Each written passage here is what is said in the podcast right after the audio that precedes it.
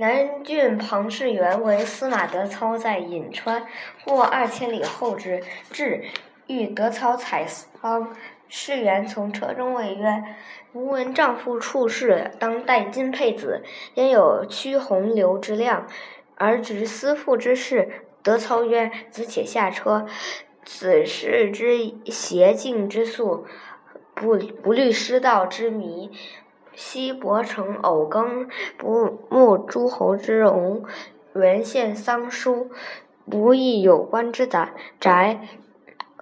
何有坐则华屋，行则肥马，侍女数十，然后为其辞乃许父所以慷慨，夷其所以长叹。